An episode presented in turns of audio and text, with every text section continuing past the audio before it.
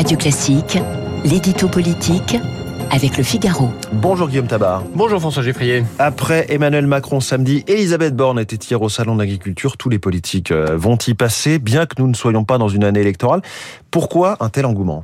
Bah, C'est vrai qu'il y a un petit côté euh, passage obligé. Alors, on peut s'en moquer, mais on peut aussi s'en féliciter. Euh, on peut s'en moquer car l'opération de communication est évidente. déambuler dans les allées du salon, tâter le cul des vaches, hein, selon l'expression consacrée, c'est dire, voyez, je suis quelqu'un d'authentique, quelqu'un de proche du terrain. Je ne suis pas un techno. Voyez le Jacques Chirac qui est en moi.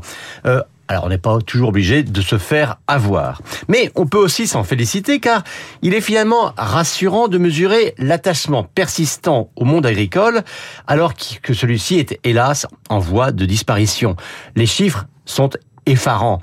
Euh, l'agriculture ne représente plus que 2% de la population active. Euh, la moitié des exploitants a plus de 55 ans et la plupart n'ont aucune perspective de reprise après eux. Et au sein de ce monde en régression, eh bien, la filière de l'élevage est la plus sinistrée.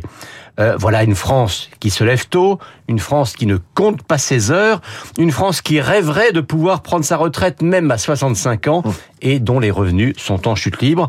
Alors même s'il y a des arrière-pensées d'image, que les politiques se pressent au salon de l'agriculture est finalement hum. une bonne nouvelle. Oui, les politiques, mais aussi les Français, puisque ce monde est en recul. Mais qu'est-ce qui explique malgré tout l'attachement des Français euh, aux paysans? Alors je pense qu'il y a d'abord une part de respect hein, pour ces gens qui travaillent dur et pour qui la sobriété n'est pas un art de vivre choisi par des bobos, mais est une obligation.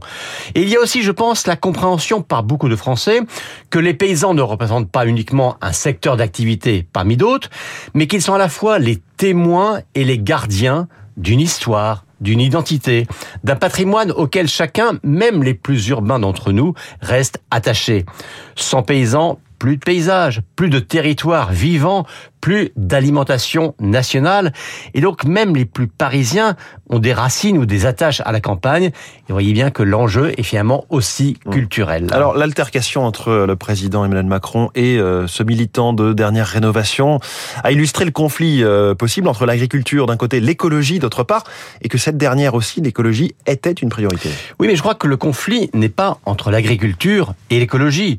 Bon, qu'il ait fallu corriger un modèle de production de culture trop intensif, c'est une évidence, mais les agriculteurs eux-mêmes ont été les acteurs d'une conversion qui se poursuit.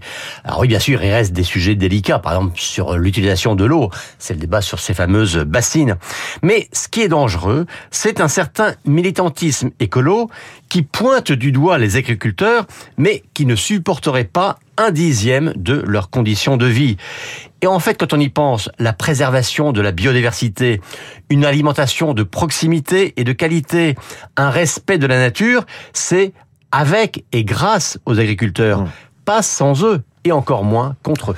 L'édito politique signé Guillaume Tabar chaque matin sur Radio Classique. Il est 8h16, place à la star de l'info.